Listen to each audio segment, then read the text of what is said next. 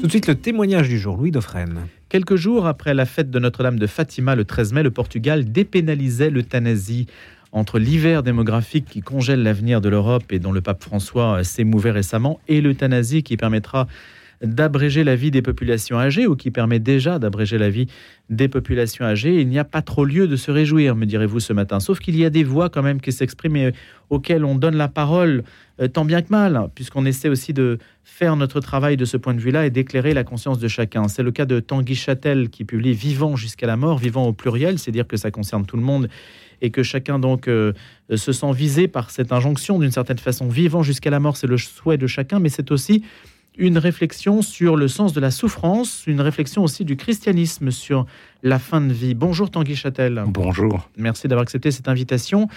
Je précise que vous êtes sociologue spécialisé dans les soins palliatifs et fondateur du cercle Vulnérabilité et Société. Expliquez-nous peut-être ce que vise euh, ce cercle Alors le cercle Vulnérabilité et Société a été créé il y a euh, cinq ans avec une quarantaine de membres. L'objectif est de partager déjà la conviction que nous sommes riches de nos vulnérabilités, que ça n'est pas une calamité, qu'au contraire, c'est une expérience de vie, la vulnérabilité, sous la forme du vieillissement, de la maladie, du handicap ou de l'isolement parfois. C'est une expérience de vie dans laquelle l'être humain puise des ressources, mais il les puise d'autant mieux qu'il n'est pas tout seul pour, pour s'y confronter. Et donc c'est une exhortation à euh, se rejoindre dans nos vulnérabilités, autour de nos, vulnérabilités, et, ce cercle démontre euh, comment la vulnérabilité est une richesse, et pas simplement une richesse individuelle, mais aussi une richesse économique et sociale pour l'ensemble de la nation et l'ensemble des personnes. Et dans le débat que nous avons aujourd'hui sur le, le futur cadre législatif, ce cercle joue un rôle? Il, alors, il s'intéresse à toutes les questions de vulnérabilité et toute vulnérabilité s'enracine dans une forme de perte. Euh, la plus grande des pertes étant la perte de la vie. Et donc la question de la fin de vie est au, cœur de nos travaux. Nous allons prochainement publier une note euh, dédiée à cette question de la fin de vie que nous avons déjà traitée aussi euh, en 2022 autour de la question de la fin de vie en EHPAD, qui est une question aussi extrêmement délicate. Donc on voit qu'en réalité, euh, ce qui est intéressant, c'est de, se relier toujours à l'idée que nous sommes des êtres vulnérables, susceptibles de perdre, susceptibles d'être blessés, et que la fin de vie est l'archétype sans doute, euh, de toutes ces petites fins de vie que nous pouvons vivre tout au long de notre vie. Et est-ce que vous avez été sollicité d'une manière ou d'une autre par les pouvoirs publics, par ceux qui organisent le débat actuel? Oui, j'ai été, nous avons été sollicités. Alors moi, j'ai un engagement euh, de longue date hein, en faveur des soins palliatifs. Ça fait 20 ans que ce sujet me passionne, intellectuellement et très concrètement aussi par de, une expérience de bénévolat. Donc euh, j'ai été euh, sollicité, mais, ma position est connue depuis longtemps. Donc finalement, euh, voilà, j'ai répété un certain nombre de choses.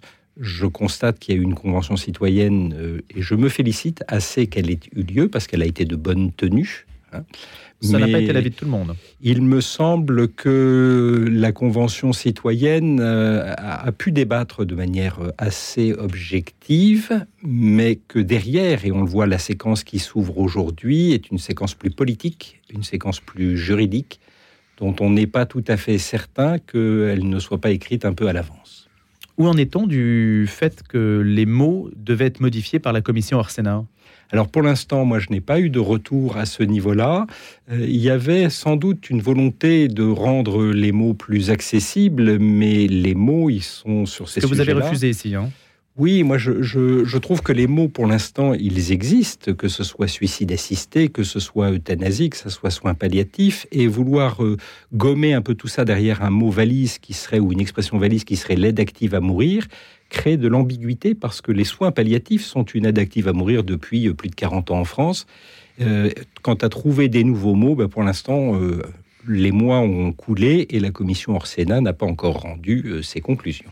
La question qu'on se pose, euh, Tanguy Châtel, je vais entrer dans le dur, si on peut dire, de votre réflexion dans un instant, mais on, se demande si le chef de l'État a déjà statué. Est-ce que la France va suivre, par exemple, la voie que je disais un instant, le Portugal qui vient de dépénaliser les choses, et l'Église catholique euh, au Portugal a pris position, elle a appelé les familles et les professionnels de santé à ne pas pratiquer l'euthanasie, qui vient d'être promulguée donc au terme d'un long processus euh, législatif. Alors, la position du chef de l'État n'est pas explicite, donc, euh, et c'est à mon avis relativement sage à ce stade-là. En revanche, euh, les intérêts qui euh, essayent d'influer sur la politique du gouvernement sont très explicites. Et, on voit que petit à petit, un certain Intérêt de qui?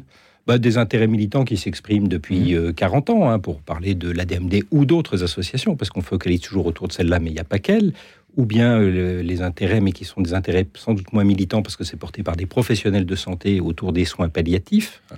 Euh, donc la position du chef de l'État, elle n'est pas explicite en tant que telle. Vous faites référence à un deuxième sujet qui est celle de l'objection de conscience, qui, euh, d'après euh, ce que la ministre Agnès Firmin-Lebaudot vient de laisser paraître, serait respectée. Le problème n'est pas de la respecter en droit, le problème est de la faire respecter dans les faits. Et dans des pays où cette objection de conscience existe, des professionnels ont quand même été pénalisés. Je pense au Canada, parce que ne voulant pas mettre en pratique l'euthanasie, se sont vus privés de, de formation, de promotion, parfois d'exercice. Euh, j'en connais hein, personnellement, je travaille beaucoup avec euh, les, Canadiens ou, et puis je pars euh, en Suisse à la fin de la semaine, donc je connais assez bien l'actualité internationale sur ces sujets-là. Il faut s'assurer que l'objection de conscience n'est pas une mesure juridique, mais bien une mesure concrète et pratique. Tanguy Châtel, quand on a euh, les propos suivants de Agnès Firmin-Lebaudot que vous citiez à l'instant, il y aura trois blocs dans le projet de loi l'aide active à mourir, les soins palliatifs, le droit des patients, les droits des patients. C'est ce qu'elle dit. Il reste euh, à définir. Ce qui importe, c'est que la possibilité encadrée de bénéficier d'une aide active à mourir devienne effective, comme le réclament 75% de nos concitoyens. Vous acquiescez à cette donnée? Alors, euh, c'est une chose de réclamer à 76% pour la Convention citoyenne un changement de cadre légal, mais c'est autre chose de s'accorder sur la nature de ce changement. Or, on voit que la Convention citoyenne n'est pas homogène, donc le débat reste absolument ouvert. Les Français réclament moins euh, le fait de pouvoir mourir, et là les sondages et les enquêtes le démontrent, que le fait de, de pouvoir vivre en ayant le minimum de souffrance, le meilleur accompagnement possible. Donc la position que, je soutiens depuis des années, c'est que nous devons d'abord améliorer les conditions de vie, ce qui est loin d'être le cas, avant d'envisager une aide active à mourir qui pourrait devenir une solution euh, qui dédouanerait euh, des autorités de faire l'effort d'améliorer les conditions de vie euh, des Français. Donc personne, sauf pour des raisons philosophiques très isolées, ne réclame de mourir, mais réclame d'abord de pouvoir vivre dans les meilleures conditions possibles. Comment interprétez-vous le fait que le, ministre de la Santé, François Braun, soit peut-être sur une ligne différente de celle exposée par l'autre ministre? Alors la, ligne n'est jamais homogène sur ce sujet-là depuis des années. Hein. Agnès Firmin euh, euh, pas Agnès Firmin pardon, Agnès Buzyn s'est exprimée aussi de manière très circonspecte il y a quelque temps pour avoir été ministre de la Santé en son époque. François Braun n'y est pas favorable. Jean-Christophe Combe aussi, ministre des Solidarités, émet des réserves. Donc on voit qu'il n'y a, euh, a, pas un sujet qui est si simple à traiter et il ne faudrait pas que l'aide active à mourir, comme on l'appelle pudiquement, euh, devienne une, une mesure technique. C'est en réalité une mesure humaine extrêmement complexe, extrêmement profonde. Et vous évoquiez les trois blocs. Il y a quelque chose qui, moi, me chagrine, c'est qu'il y a un certain nombre de, de personnes qui sont partie prenante de cette équation et qui ne sont jamais prises en compte. Euh, pour, pour information, l'avis 139 du CCNE qui fonde la démarche telle qu'elle est portée cette année ne fait quasiment pas référence aux proches. On considère que les proches sont les témoins passifs, euh, parfois les victimes collatérales de ces sujets, et que le, sujet se traite entre d'un côté des soignants dits euh, de fin de vie, soins palliatifs et autres, et un patient autonome livré un peu à lui-même. Et en fait, l'équation est beaucoup plus complexe parce que nous n'avons toujours pas été documentés, par exemple, l'impact des mesures d'euthanasie telles qu'elles sont pratiquées en Belgique ou aux Pays-Bas ou au Canada sur les proches, sur le sujet du deuil. Pour la première fois, le président de la République a cité le mot deuil dans la conférence de presse qu'il a donnée à l'issue de la Convention citoyenne. Donc là, il y a un, sujet qui s'ouvre, qui est un sujet extrêmement profond, euh, mobilisant de, des, millions de personnes chaque année. Et vous avez d'autres professionnels qui ne sont pas pris en compte. On parle toujours des professionnels de santé, mais euh, les animateurs en EHPAD, euh, euh, les, les, moniteurs, les éducateurs spécialisés, tous les travailleurs sociaux qui, aident les gens à bien vivre au quotidien et qui sont aussi les, auxiliaires de vie à domicile, ne sont jamais pris en compte dans cette équation-là. Donc il y a encore euh, une masse de réflexion à conduire pour sortir de cette diade, de cette binarité entre d'un côté des soignants et de l'autre côté un patient. La fin de vie, Tanguy Châtel, hein, vous l'écrivez en substance, la fin de vie, personne n'en a fait l'expérience, puisque justement, c'est le paradoxe de la chose, on ne peut pas s'appuyer sur ce qu'on a déjà vécu pour pouvoir dessiner euh, une, euh, une loi ou dessiner une attitude propre. Hein. C'est l'un des aspects complexes euh, de la question. Et sur la souffrance, vous avez une, toute une réflexion là-dessus, en particulier sur la manière dont l'Église catholique appréhende le sujet.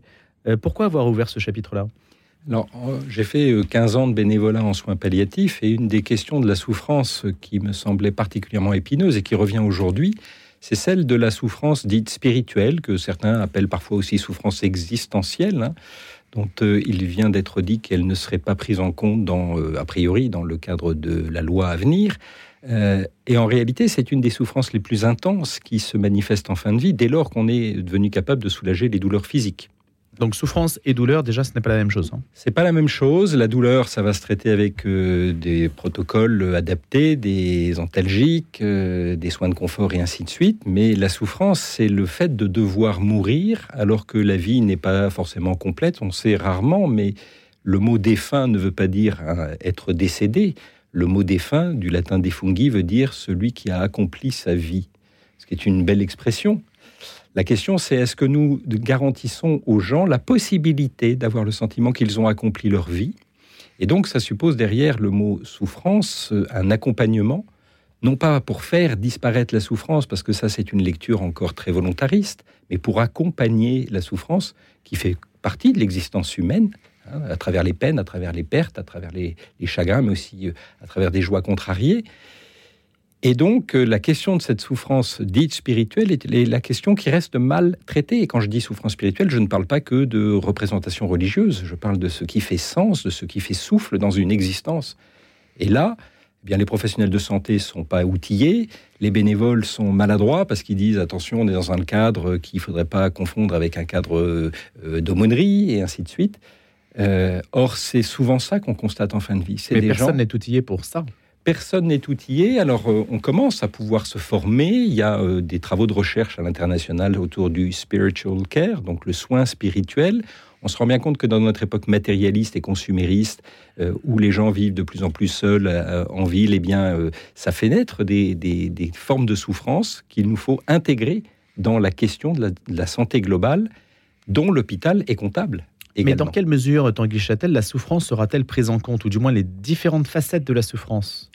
Alors, ce qui est très compliqué dans la souffrance, c'est que, et on le voit bien quand on arrive à l'hôpital, euh, vous êtes seul habilité à évaluer votre souffrance. Quand vous arrivez à l'hôpital, on vous demande de l'évaluer sur une échelle de 0 à 10 et on va en tenir compte dans la manière d'agir sur la, souffrance morale, qui est en plus en post-Covid euh, une souffrance qui prend une place décisive dans notre société, il nous faut apprendre à, l'intégrer. C'est pas simplement à coup d'antidépresseurs et d'anxiolytiques qu'on va traiter la souffrance morale. Donc on est à l'âge embryonnaire de la souffrance morale, comme on était à l'âge embryonnaire de la douleur physique il y a une cinquantaine d'années et, on aurait envie d'appliquer les réflexes de la pharmacologie. Or, c'est d'autres approches qu'il nous faut être capable de mettre en place. Lesquelles? Eh bien, l'accompagnement, en premier lieu, ce qui passe par une compétence qui est trop peu mobilisée dans le champ du soin, qui est l'écoute. Vous ne pouvez pas euh, euh, définir à l'avance la, nature, la violence, l'intensité de la souffrance de la personne. Donc, il nous faut comprendre quel est l'écosystème euh, physico-psychique de la personne, l'écoute. Ensuite, la collégialité on n'accompagne pas seul, on essaye de transposer justement les principes qu'on a dans le champ de la santé physique aussi à la santé mentale, l'inclusion des proches, parce qu'on est là encore euh, confronté euh, dans, son cadre familial, dans son cadre affectif. Hein.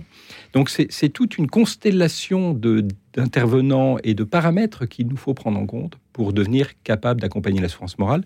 Il me semble que la fin de vie est un moment où la souffrance morale spirituelle, existentielle est, tellement aiguisée par le simple fait de devoir mourir qu'elle euh, elle peut nous inspirer pour aborder la souffrance morale, mentale, dans l'ensemble du champ social. Mais vous estimez, Torgui Chadel, qu'en prenant en compte la souffrance existentielle, en fait, on pourrait déplacer le débat actuel sur la fin de vie, qui se trouve peut-être sur un terrain strictement technique.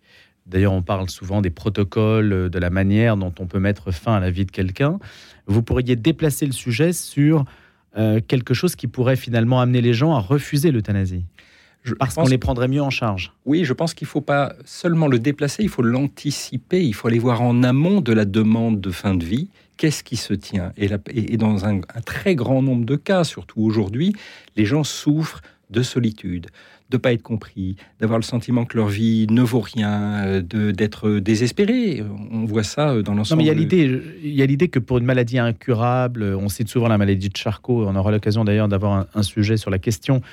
Euh, dans la mesure où il y a un côté prédictif et qu'on garde sa lucidité jusqu'au bout, les personnes, certains partisans de l'euthanasie, disent qu'aucun accompagnement, aucun encadrement de, quelque nature que ce soit, ne peut, euh, ne peut répondre à un besoin qui sera celui peut-être d'anticiper sa mort. Mais, euh, Et là, qu'est-ce que vous dites? Eh ben, Je dis que ça n'est pas mon expérience. Euh, l'expérience de 15 ans de bénévolat en soins palliatifs, à domicile comme en institution, l'expérience des professionnels de santé qui s'expriment sur ce sujet. On a toujours des gens qui disent Moi, j'ai eu un patient, j'ai eu deux patients, j'ai eu mon oncle, j'ai eu ma tante. Ce sont des cas isolés. Mais pourquoi est-ce qu'on n'accorde pas plus d'importance à la parole de gens qui ont accompagné des centaines de personnes? Et donc, la loi n'est pas faite que pour l'individu, la loi est aussi faite pour le collectif. et elle sera toujours frustrante sans doute, mais elle est là pour régler un ordre commun. Eh bien, ça n'est pas l'expérience que j'ai. L'expérience que j'ai, c'est quand on accompagne bien les gens, on voit que les demandes d'euthanasie qui sont là motivées sur la peur, la peur de souffrir la plupart du temps, voire parfois la souffrance réelle quand elle n'est pas bien prise en compte, et on peut, on, doit déplorer l'absence de développement des soins palliatifs, l'absence de formation des professionnels de santé sur ce sujet. Eh bien, quand les gens sont bien accompagnés, la demande de fin de vie euh, cède en intensité, parfois disparaît considérablement. Donc c'est pour ça que je parle d'anticiper. Il faudrait aller voir bien plus en amont et ne pas prendre au pied de la lettre une demande qui s'exprime autour d'une souffrance, mais qui, qui, est euh, en réalité euh, une demande de, de, par, par, défaut, par dépit, par désespoir souvent. Est-ce qu'à la culture catholique, je reviens à la position de l'Église, qui faisait l'apologie de la souffrance comme moyen de purger ses péchés avant de pouvoir entrer au ciel? Alors ça c'est révolu aujourd'hui. Il y a des survivances euh, sociologiques parce qu'il y a encore un peu de reliquat de, ces cultures euh, chez certains professionnels ou certains bénévoles. Mais c'est révolu. Euh, alors déjà dans le monde protestant, les diaconesses de Reuilly 1841 avaient tordu le cou de, ce dolorisme chrétien. Et puis des congrégations, les Dames du Calvaire, mais aussi les Oblates de l'Eucharistie. Il y a tout un tas de congrégations qui, bien avant les soins palliatifs, ont mis en avant l'accompagnement et pas l'apologie de la souffrance. De, Pie XII, en 1957, avait euh, été très clair aussi là-dessus. Donc, quand on fait un procès aux chrétiens en disant ils aiment la souffrance, c'est un très mauvais procès qu'on leur fait, c'est même un procès d'intention, alors que, euh, au contraire, euh, l'enjeu étant d'arriver à, On est des êtres confrontés inévitablement à la souffrance, ce serait une un mauvais tour à nous jouer, une illusion de nous faire croire qu'on pourrait, dans une époque moderne, être débarrassé définitivement de la souffrance. Hein. Mais en revanche, euh, l'accompagner, là, il y a des, espaces de travail considérables. Et, il faut, euh, ce que j'ai fait dans mon travail de chercheur aussi, rendre euh, hommage à ces congrégations qui ont théorisé les soins palliatifs bien avant qu'on ne parle de soins palliatifs. La Tanguy Châtel, dernière réflexion là-dessus, c'est l'idée de donner du sens aussi à sa souffrance. Euh, Comment faire pour ça Alors, en fait, euh, donner du sens, c'est toujours compliqué euh, parce qu'il y a un petit côté injonction, mais trouver du sens, et trouver hmm. du sens, on, a toujours l'idée que c'est une approche un peu philosophique, le sens. Mais en fait, c'est pas que le sens, c'est les sens. Et notamment le regard, le toucher, le plaisir, une caresse, une saveur. Ça, ça donne le sentiment qu'on est vivant, vraiment vivant, concrètement vivant et pas intellectuellement ou philosophiquement vivant. C'est ça qu'il faut mettre en place. C'est véritablement une manière d'accompagner très concrète, très tactile, très sensorielle aussi, et pas simplement intellectuelle et donc de rester vivant jusqu'à la mort, ainsi que vous l'avez écrit. C'est préfacé par Jean Lenetti, je le précise, aux éditions Albin Michel. C'est Tanguy Châtel, sociologue et spécialisé dans les soins palliatifs et, comme on l'a compris, dans l'accompagnement en général. Merci d'avoir été notre invité. Je vous remercie beaucoup. Bonne journée.